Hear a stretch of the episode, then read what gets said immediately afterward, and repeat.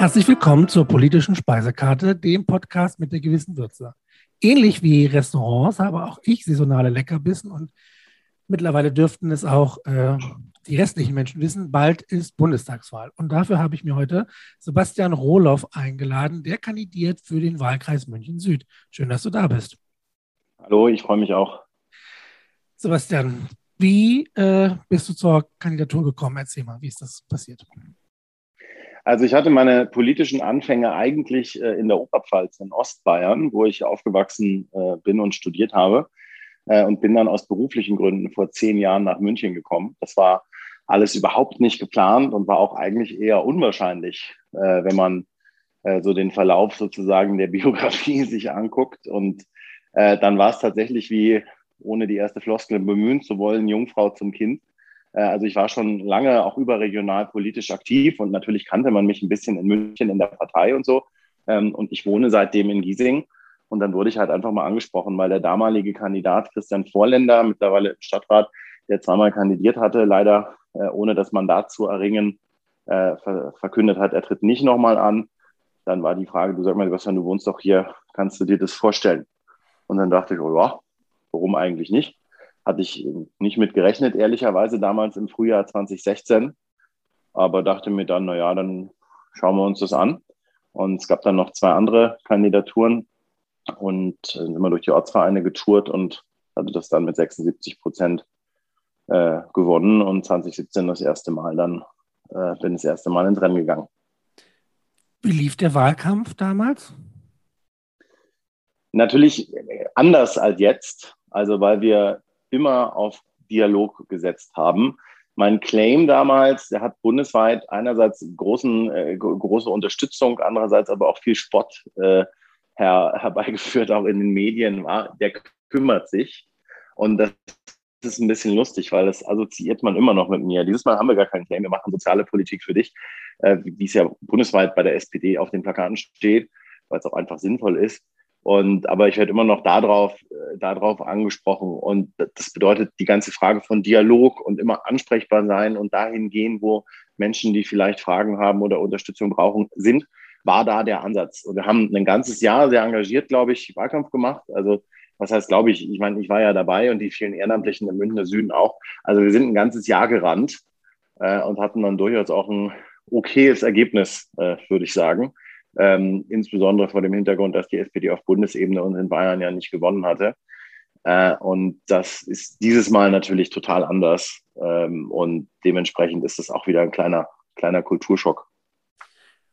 Was mich immer äh, interessiert, ich meine, klar, München ist typischerweise eigentlich durchaus äh, gut bedacht. Der Bürgermeister ist ja schon länger ein SPD-Mitglied, aber trotzdem ist es ja in Bayern äh, ein sehr konservatives Gebiet. Was hat oder was ist der ausschlaggebende Punkt für dich zu sagen, die SPD ist die Partei, bei der ich mich engagiere, obwohl mein Umfeld wirklich ja wahrscheinlich über, also zumindest, ne, was die Wahlen angeht, überwiegend konservativ ist?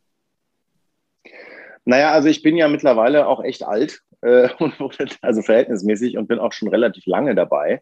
Ähm, und ich wurde 1998 politisiert. Und das nicht in München, äh, sondern damals mit 15 im Bayerischen Wald, äh, im Landkreis Kam, wo ich aufgewachsen bin, an der Richtung tschechischen Grenze.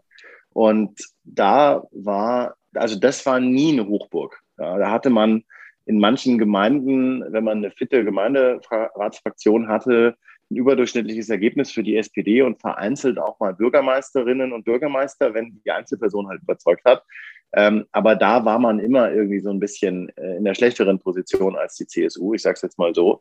Ähm, und das bedeutet, das ist wahrscheinlich strategisch maximal unklug, gerade da dann in die, in die SPD zu gehen. Aber der, diese rot-grüne, dieser rot-grüne Aufbruch äh, 98, auch wenn ich mit vielem was dann inhaltlich kam, insbesondere in der zweiten äh, Phase von Rot-Grün, nicht einverstanden war und da auch parteiintern viel diskutiert und opponiert habe, ähm, dieser Aufbruch hat mich, hat mich geflasht ein Stück weit. Und ich habe gesagt, ja, so ein modernes, soziales, ausgeglichenes Land ist eigentlich das, was ich will, ähm, heruntergebrochen an ganz konkreten Themen. Äh, also was weiß ich, die Debatte Zahnersatz und ob der bezahlt wird von der Kasse und so. Und das, also ich hatte kein Zahnersatzthema, aber das war mir irgendwie logisch, dass das eigentlich der Fall sein sollte. Und das hat mich, das hat mich politisiert. Da hat man nicht also nicht über die Erfolgsaussichten sozusagen nachgedacht und dass man wahrscheinlich ähm, in der doch eher konservativen ähm, Oberpfalz grundsätzlich schlechte Karten hat als Sozialdemokrat, sondern es ging halt um, um die Inhalte. Jenseits dessen glaube ich, dass auch mein Elternhaus mir da schon ein bisschen auch entsprechende Werte äh, mitgegeben hat. Also das erschien mir irgendwie nur logisch und allen anderen, als ich es dann konkret gemacht habe, auch. Bevor wir zu den konkreten Inhalten kommen, würde ich gerne wissen, Corona hat den Wahlkampf verändert, das höre ich ganz oft, aber was machst du vielleicht persönlich anders? Welche Lehren hast du aus dem letzten Wahlkampf 2017 gezogen zu deiner erneuten Kandidatur jetzt? Also jetzt Lehren aus dem Wahlkampf oder aus, aufgrund von Corona? Nee, eher so, was dann, also dass quasi weniger Kontakt möglich ist und so weiter. Das, das ist ja äh, insgesamt so, aber es gibt ja nicht so viele Kandidaten, die eine zweite Chance bekommen, zu sagen, ich, ich mache es jetzt nochmal anders, ich versuche die Menschen vielleicht anders zu erreichen. Hast du da äh, was übernommen oder versuchst du letztlich mit den, mit den Inhalten, mit deinen Ideen auch weiterhin den Wahlkampf so zu führen? Das würde mich interessieren. Also ich bin eigentlich auch noch sehr stolz auf den Wahlkampf, den wir 2017 gemacht haben. Also vor allem das ehrenamtliche Team im Münchner Süden. Und deswegen, ich hätte da vieles, äh, vieles äh, genauso äh, gemacht dieses Jahr, wenn wir nicht Corona gehabt hätten. Jetzt kann man sagen, naja, du bist ja nicht gewählt worden, aber dann muss man sich mal angucken, wie viele SPD-Kandidierende in Bayern ge direkt gewählt worden sind letztes Mal. Ähm, und ich war mit, mit 23,5 Prozent der Erststimmen ähm, 9,5 Prozent vor der Partei. Also die Partei hat in meinem Wahlkreis 9,5 Prozent weniger äh, äh, als, als in dem Fall ich. Und dementsprechend glaube ich schon, dass das ein erfolgreicher Wahlkampf war. Natürlich sind da auch strategische WählerInnen-Entscheidungen dabei, weil damals viele Grüne gesagt haben, naja gut, ich wähle zwar die Grünen mit der Zweitstimme, aber bei der Erststimme beim Direktmandat ist die Chance für den SPDler wahrscheinlich besser und so, das ist mir schon klar. Ähm, ich glaube aber schon, dass wir viel an Potenzial mobilisiert haben. Deswegen hätte ich es eigentlich gerne genauso gemacht. Also möglichst ansprechbar zu sein, auch lange schon präsent und auch in der Zwischenzeit zwischen den Wahlen präsent, auch wenn man gar keine Funktion hat, noch nicht mal als Kandidat. Da tut man sich dann natürlich leichter, wenn man jetzt Abgeordneter wäre oder so oder Stadtrat oder so. Aber einfach immer zu sagen, Leute, wenn ihr ein Thema habt, kümmere ich mich drum und jeder, der mich kontaktiert, kriegt eine Antwort. Die muss auch nicht immer jedem gefallen. Ähm, aber das, das hätte ich gerne weitergemacht. Und deswegen ist das für mich jetzt total awkward, weil ich natürlich trotzdem versuche, ansprechbar zu sein. Aber wenn du halt zum Beispiel mit einem Bezirkspolitiker oder einer Bezirkspolitikerin auf einem Wochenmarkt stehst und sagst so, Freunde, ich wäre hier ansprechbar, ähm, musst du eine Maske tragen, was völlig richtig ist und ich auch gerne mache, aber was natürlich eine Umstellung ist, darfst die Leute nicht aktiv ansprechen, du darfst auch nicht hingehen, hallo, hätten sie gerne einen Kugelschreiber, ich bin Ihr Bundestagskandidat oder so, sondern du musst warten, dass sie zu dir kommen, dann musst du auf den Tisch zeigen und sagen, hier können sie sich jetzt einen Stift nehmen, wenn sie wollen. Ähm, also das ist, das ist eine, eine super Umstellung weil ich auch glaube, der persönliche Kontakt ist im Wahlkampf gar nicht zu unterschätzen. Also natürlich sind Plakate wichtig und Flyer und Postwurfsendungen und Artikel in Zeitungen und so. Ähm, und auch die Online-Komponente ist nicht zu unterschätzen. Aber der persönliche Kontakt ist, glaube ich, der Kern. Und der ist halt jetzt echt lahmgelegt. Äh, ganz zu schweigen von dem knappen halben Jahr Lockdown, ähm, das uns ja in der Woche nach meiner Aufstellung ähm, ereilt hat, wo wir dann wirklich direkt grounded waren und quasi gar nichts machen konnten, außer irgendwie ein paar Weihnachtskarten in, in Briefkästen zu verteilen. Also das ist ein Fahrgefühl, an was ich mich gar nicht gewöhnen möchte. Hier in Hannover kann man ganz gut derzeit sehen, dass die SPD den Punkt, den du angesprochen hast, versucht umzusetzen, nämlich äh, auch sehr früh eben schon bereit zu sein. Wir haben ja den Kanzlerkandidaten zuerst aufgestellt und schon da einen großen Vorsprung, das Wahlprogramm.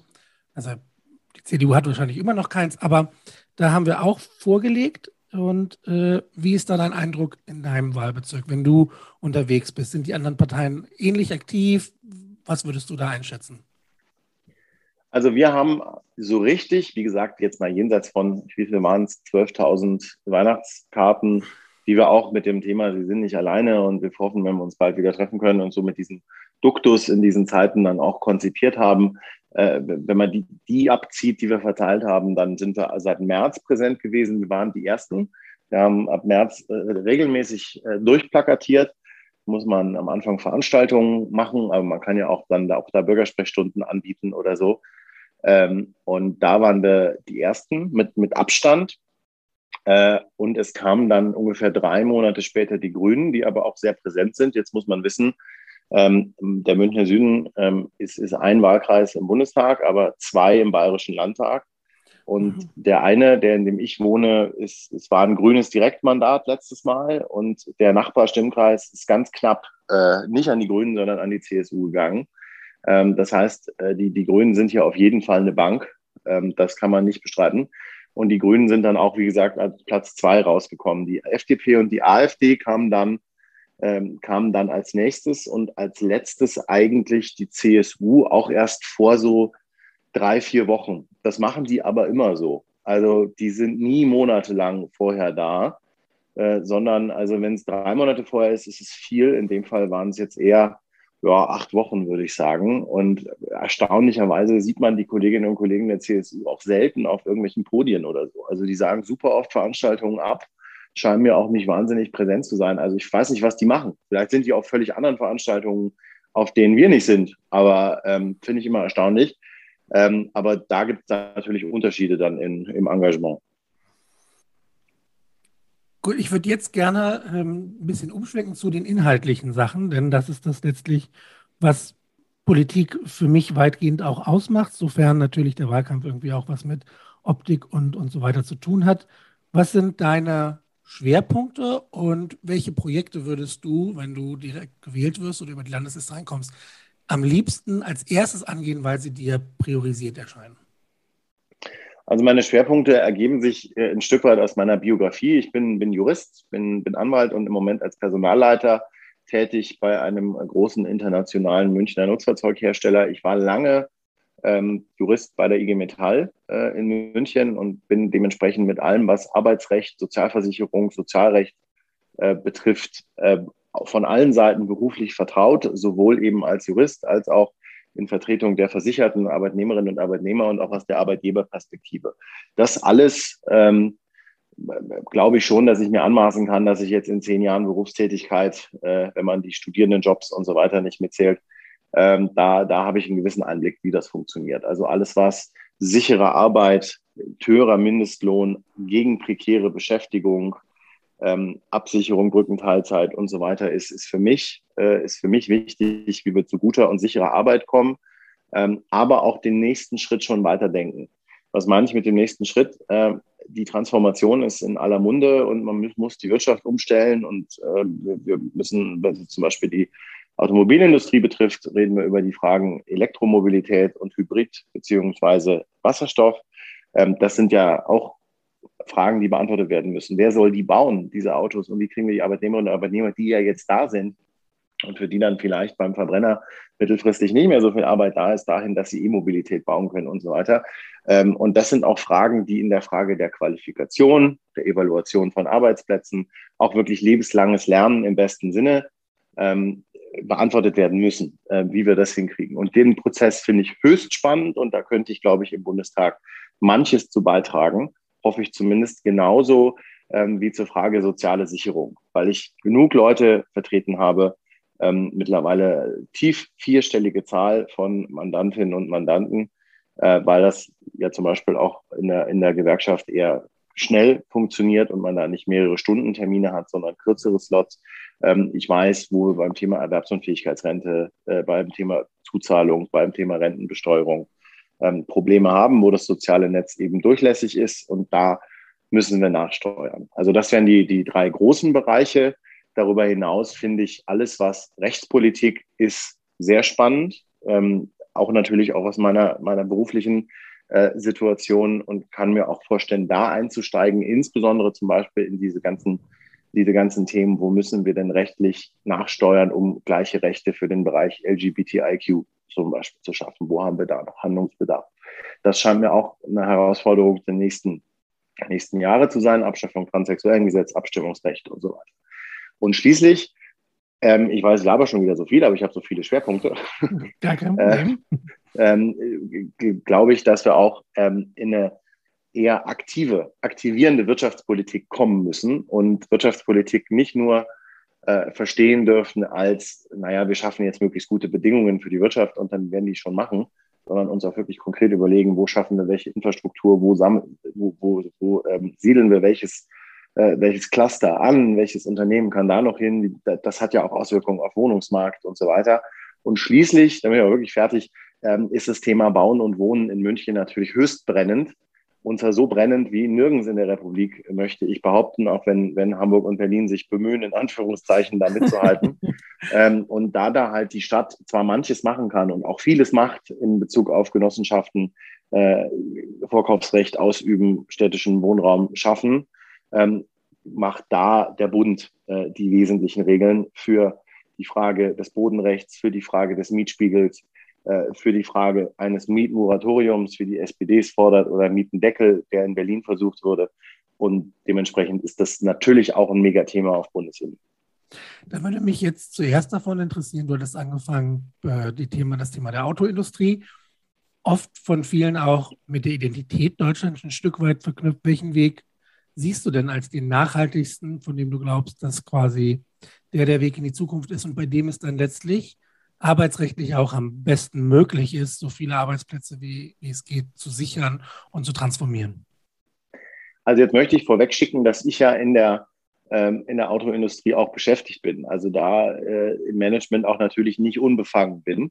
Ähm, und ich weiß auch nicht, ob das eine Frage der Identität ist. Sicher sagt man das ja immer dem Deutschen sein Auto äh, und so. Und da muss man auch gar nicht groß gendern in dem Fall. Mhm. Ähm, das, das mag sein, aber man muss, glaube ich, einfach zur Kenntnis nehmen, dass die Automobilindustrie eine Schlüsselindustrie in Deutschland ist. Das muss man ja sozusagen nicht gut finden, aber da hängen viele, viele Millionen Familieneinkommen und Wirtschaftswachstum ähm, in Deutschland dran.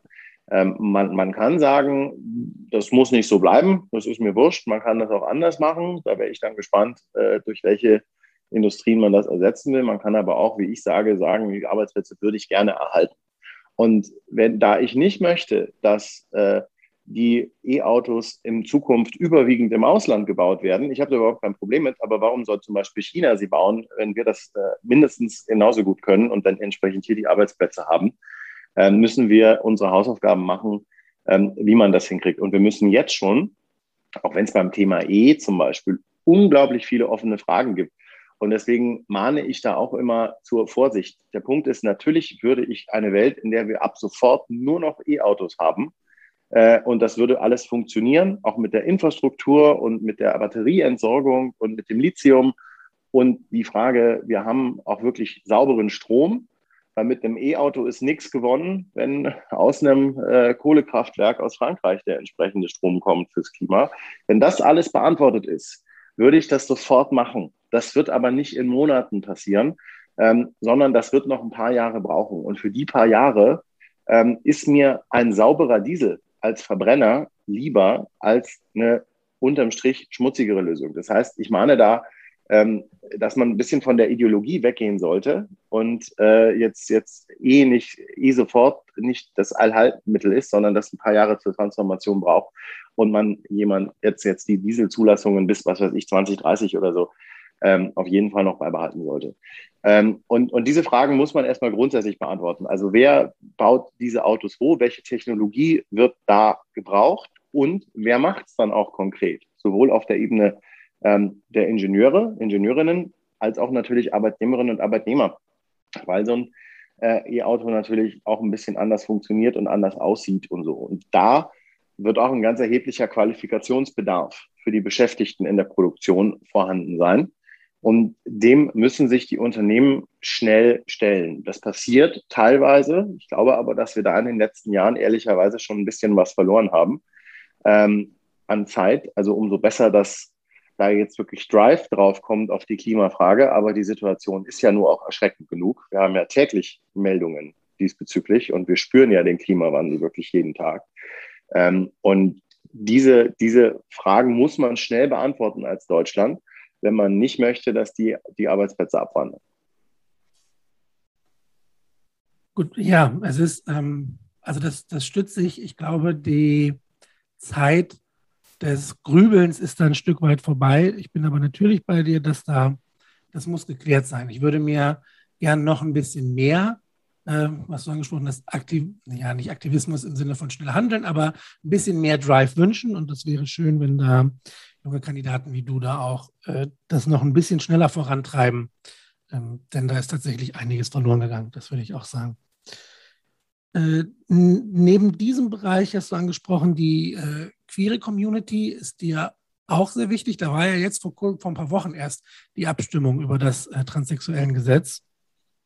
Da gab es viel Kritik für die SPD, für die Ablehnung. Hier äh, auf dem CSD bin ich gewesen in Hannover und da hatte die Abgeordnete Jasmin Fahimi versucht, ein Stück weit zu erklären, dass es nicht nur daran lag, dass die böse CDU einen gezwungen hat, auch wenn das mit einer Rolle gespielt hat, sondern dass da auch Aspekte waren, die ihr nicht äh, gepasst haben oder der Partei nicht gepasst haben. Wie ist denn dein Stand dazu?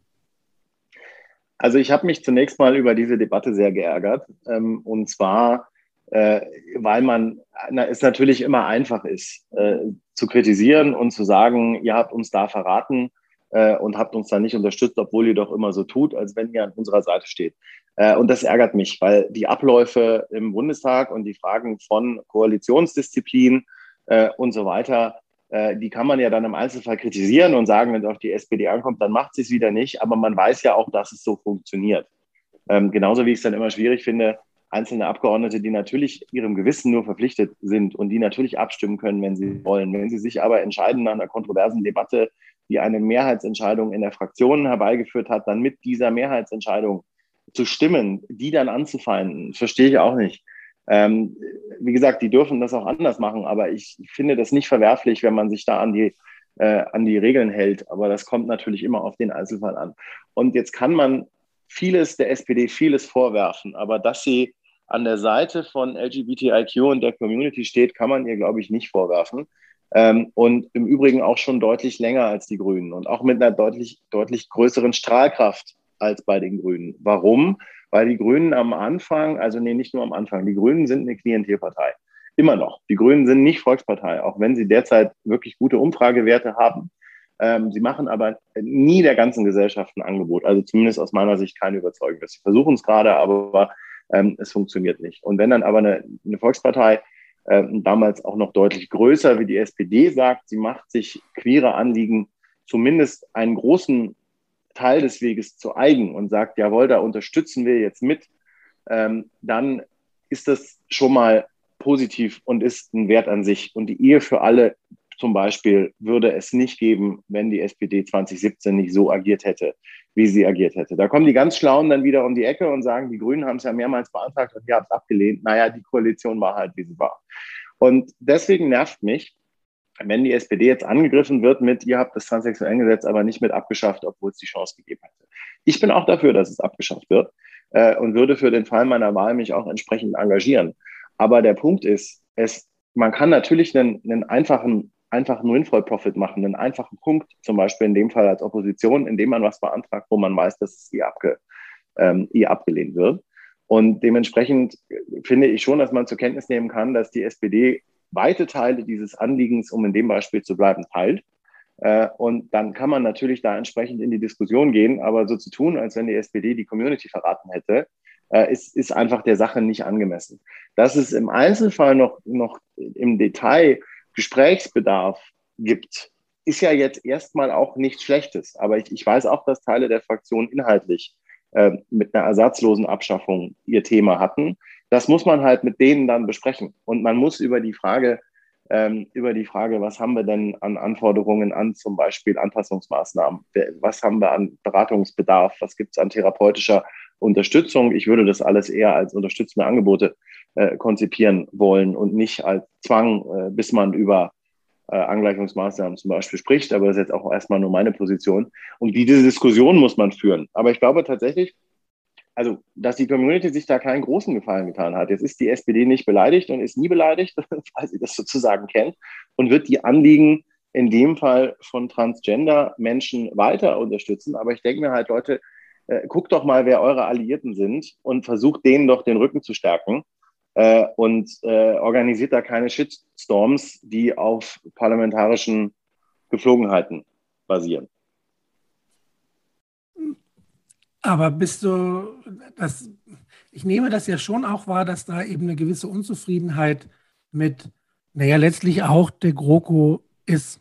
Würdest du, wir schwanken jetzt kurz weg vom Inhaltlichen, aber ich finde, damit hat sich die SPD ja auch keinen Gefallen getan. Ich meine, klar, äh, Koalitionsdisziplin ist mir bewusst. Wir brauchen eine handlungsfähige Regierung, dessen, das, das weiß ich wohl.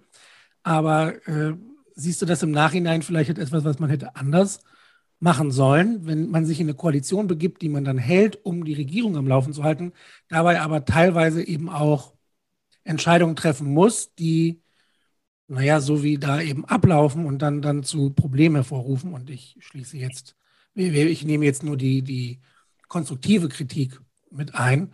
Ist das dann nicht vielleicht sinnvoll, äh, zukünftig vielleicht eben auf sowas zu verzichten, auf solche faulen Deals ein Stück, dass wir am Ende nicht das umsetzen können, was wir wollen. So vielleicht.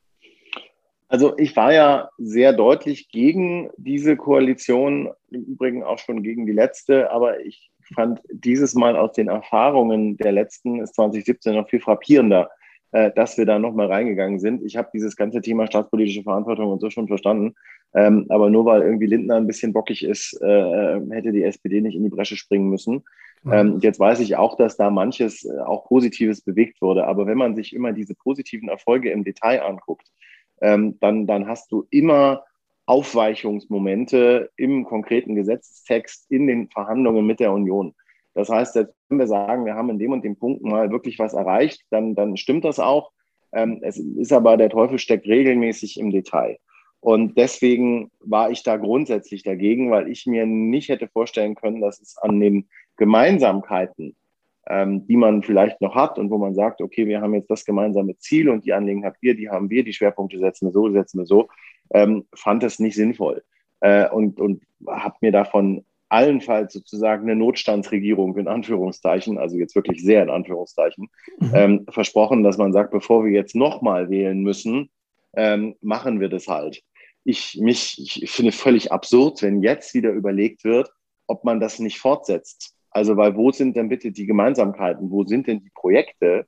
Äh, außer dass man halt vielleicht äh, weiter regieren möchte, beide. Das ist ja kein Selbstzweck. Dementsprechend war das natürlich falsch. Ähm, und auch wenn ich jetzt ehrlicherweise meine Kritik an der Großen Koalition ein bisschen verhaltener äußere seit anderthalb Jahren, weil ich tatsächlich sehr, sehr froh bin, dass diese ganzen Fragen Kurzarbeitergeld, Soforthilfen, Corona-Krisenbewältigung von Olaf Scholz und Hubertus Heil gemacht werden und mir das dramatisch lieber ist, als würden das Habeck und Lindner machen. Ähm, das aber auch so wirklich das Einzige. Ja? Also für die Krisenbewältigung war die GroKo ehrlicherweise nicht schlecht. Das liegt aber überwiegend an der Performance der SPD-Minister in dem Fall. Ähm, aber ansonsten war, war aus meiner Sicht völlig klar, dass da wenig wenig bei rauskommt. Und ich kann mir beim besten Willen nicht vorstellen, äh, wo jetzt nochmal irgendein gemeinsames Projekt mit der Union herkommen soll. Und das ist immer natürlich auch gesellschaftspolitisch schwierig. Also bei der Ehe für alle musste man sie ja fast zwingen, äh, beziehungsweise ähm, die linke Mehrheit, die es im Bundestag regelmäßig schon gab, aber auch einmal nutzen, ähm, wo man dann demokratietheoretisch wieder diskutieren kann. Aber ich glaube, dass wirklich mit der Union nicht mehr, nicht mehr Start zu machen ist. Daran schließe ich noch mit dem letzten inhaltlichen Thema an, was nicht nur mir, ich glaube einfach sehr, sehr vielen Menschen in Deutschland wichtig ist. Du hattest Wohnen und äh, Bau in München angesprochen, aber auch darauf verwiesen, letztlich ist es in allen Großstädten problematisch, aber auch auf dem Land gibt es genug äh, Schwierigkeiten. Ich nehme da mal gerne mein Beispiel. Ich habe in Hannover 50 Quadratmeter 750 Euro könnte man sich als ausgelernte Kraft in einem normalen Ausbildungsberuf nicht leisten. Und ich finde es dramatisch, wenn ich Menschen, die eine volle Stelle haben und, und arbeiten und, und wichtige Dienste leisten, sich nicht 50 Quadratmeter leisten können. So, und mhm. ähm, mhm. da war jetzt der Mietendeckel, der gekippt wurde, und äh, da war der Aufschrei groß nach einem bundesweiten Mietendeckel. Zumindest haben viele das äh, Urteil des Verfassungsgerichts so interpretiert. Jetzt würde ich gerne deine politische und vielleicht auch ein bisschen, wenn du das teilen möchtest, deine rechtliche Sicht äh, wahrnehmen zum Thema Mieten in Deutschland. Also beim Thema äh, Mietsituation gehört ja zur Wahrheit, dass man das Thema als Politik viel zu lange hat laufen lassen. Ähm, das kann man fast mit wenigen Ausnahmen über die letzten Jahrzehnte sagen. Und wir haben ja beim Thema Boden den Grund, das, das Grundproblem, der ist nicht vermehrbar. Das heißt, nur weil ich der Meinung bin, ich brauche davon jetzt mehr, habe ich nicht mehr. Ich kann natürlich vereinzelt in die Höhe zum Beispiel bauen äh, oder nachverdichten, aber im Wesentlichen ist der Boden, wie er ist. Und der Boden ist ja auch ähm, unterschiedlich wertvoll in Bezug auf die Frage, wo ist er, wie ist er angebunden, Ähm, wie ist die Infrastruktur? Wie weit habe ich es in die Städte und so weiter? Und von diesem Grundkonflikt ausgehend ist klar, dass man auch mit der Frage, wir müssen jetzt viel bauen und am besten in Genossenschaften und so, ähm, manches abmildern kann, aber irgendwann halt trotzdem Schluss ist. Und es ist im Übrigen insbesondere in Deutschland, aber ich sehe das schon auch gelegentlich, besonders in München, es ist auch oft viel früher Schluss, als man eigentlich ähm, möchte mit der Wohnraumerweiterung, weil zwar alle für bezahlbares Wohnen sind und alle immer für alle bezahlbare Wohnungen wollen, aber wehe, man möchte in einem Viertel mal irgendwo was nachverdichten und sei es nur mal ein Stockwerk oder so, fängt man sich sofort eine Bürgerinitiative ein mit dem Hinweis, äh, hier ist es eh schon so voll und wie soll das denn alles gehen? Äh, insbesondere, wenn es dann noch irgendwie äh, Richtung einer Grünfläche oder so geht. Also schwierig mit dem Bauen. Wir müssen selbstverständlich bauen und ich unterstütze jede, insbesondere kommunale äh, Initiative in, in die Richtung. Wir haben jetzt in München zum Beispiel mit der, mit der grün-roten Stadtratsmehrheit sind wir auf dem Weg, eine äh, sehr gute Regelung der sozialen Bodennutzung zu vereinbaren. Ich weiß nicht, ob du das kennst. Äh, das sagt, wenn man Baurecht in München bekommt, dann muss man sich an gewisse Grundregeln halten. Und diese Grundregeln sind, 80 Prozent der Wohnungen müssen langfristig Mietwohnungen sein, ähm, 60 Prozent mit einer Sozialbindung, 60 Prozent, überlegen. Und diese Sozialbindung gilt für 40 Jahre. Ähm, da ist das Eigentumsrecht sozusagen schon sehr eingeschränkt. ähm, und find, ich finde es aber sinnvoll und ich finde es auch zumutbar. Aber klar ist auch, also weil man da trotzdem noch, also wenn es eine Cash-Cow gibt, dann ist es Bau, äh, Bauen in München. Ähm, es ist aber natürlich trotzdem so, dass das nur für Sachen gilt, die neu gebaut werden. Neues Baurecht, was erteilt wird. Das heißt, das hat einen Effekt, aber der wird nicht sofort greifen. Und deswegen glaube ich, weil die, die, die Spekulationsblase, auch weil Kapital im Moment so schwierig ist und man auf den Finanzmärkten sozusagen nichts verdient, hat sich da viel in die Immobilienbranche verlegt. Und deswegen muss man gucken, wo dieses System zu völlig unverhältnismäßigen Ergebnissen geführt hat. Und das hat sie in vielen Ballungsräumen und davon weite Teile Münchens ähm, schon längst. Und du kannst im Grunde jetzt als Arbeitnehmerin, Arbeitnehmer, geschweige denn als kleine Familie, wo du sagst, wir brauchen da vielleicht noch irgendwie ein zweieinhalbtes Zimmer oder so oder ein drittes, du kannst dir, außer du hast wirklich Glück oder landest in der Genossenschaft, nicht leisten, in München im Stadtgebiet zu wohnen. Jetzt schon nicht. Die, die da sind, haben halt einen alten Vertrag ähm, und, äh, oder, oder großes Glück. Und das ist ein völlig unhaltbarer Zustand. Ähm, und bei allem Respekt und ich weiß auch, dass auch Eigentumswohnungen Altersvorsorge sind und es nicht alles nur Miethaie und Spekulationsheuschrecken sind, die Wohnraum in Deutschland besitzen. Es gibt auch Leute, die ein, zwei Wohnungen haben und davon sozusagen ihre Rente ausgleichen. Ähm, ist es so, dass es für Mieterinnen und Mieter völlig unverhältnismäßig ist mittlerweile. Und da müssen wir gerade in den Ballungsräumen rein. Die SPD hat das mit der Mietpreisbremse zweimal versucht. Das hat auch Effekte, aber es gehört zur Wahrheit, dass wir da noch lange nicht am Ziel des Weges sind. Ähm, dass die SPD jetzt auf Bundesebene ein Mietmoratorium fordert, wo man sagt, okay, ähm, Mieterinnen und Mieter können nur äh, in Ballungsräumen in der Höhe des Inflationsausgleiches die Mieter erhöhen in den nächsten Jahren, fände ich schon mal sehr sinnvoll. Ich persönlich würde mir gerne dieses ganze Thema Mietspiegel mal angucken wollen, und zwar unter Einbeziehung der Bestandsmieten. Ein Mietspiegel, der nur sich anguckt, wer ist hier im letzten Jahr neu eingezogen und hat einen entsprechenden höheren Mietvertrag, eine höhere Miete kannst du auch Mieterhöhungsspiegel dann nennen und würde dann schon über die Frage Mietendeckel äh, nachdenken wollen, der auch im Übrigen, das ist wichtig und deswegen sage ich es auch immer, du wirst es wissen, aber es ist trotzdem wichtig, nicht verfassungswidrig war wegen seines Regelungsinhalts, sondern weil das Land Berlin als Land es hätte nicht machen dürfen.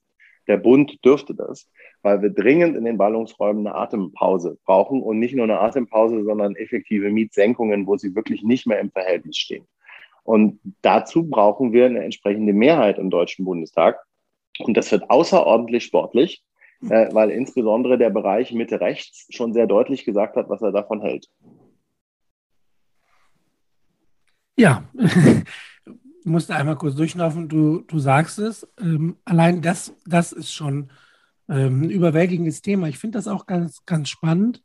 Ich habe da letztens erst drüber gesprochen, weil viele Menschen, also die, die politisch Mitte rechts, die lehnen das ab. Aber wenn wir uns das insgesamt betrachten, glaube ich schon, dass auch viele konservative Wähler ja eine vernünftige Wohnung wollen. Und, und ähm, die mögen vielleicht manchmal äh, Proteste haben gegenüber so Nachdichtungen, aber ich glaube, jede Familie will am Ende einen Wohnraum haben, der ansprechend für sie ist und eben auch effektiv nutzbar. Insofern ist das eins der wichtigen Themen, wenn es um äh, letztlich inneren, innere Zukunft geht.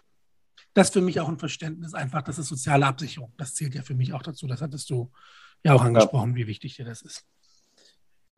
Dankeschön für deinen inhaltlichen Input. Jetzt hatte ich es äh, bei der letzten Folge schon einmal angefangen. Und zwar würde ich gerne abschließen mit einer positiven Note.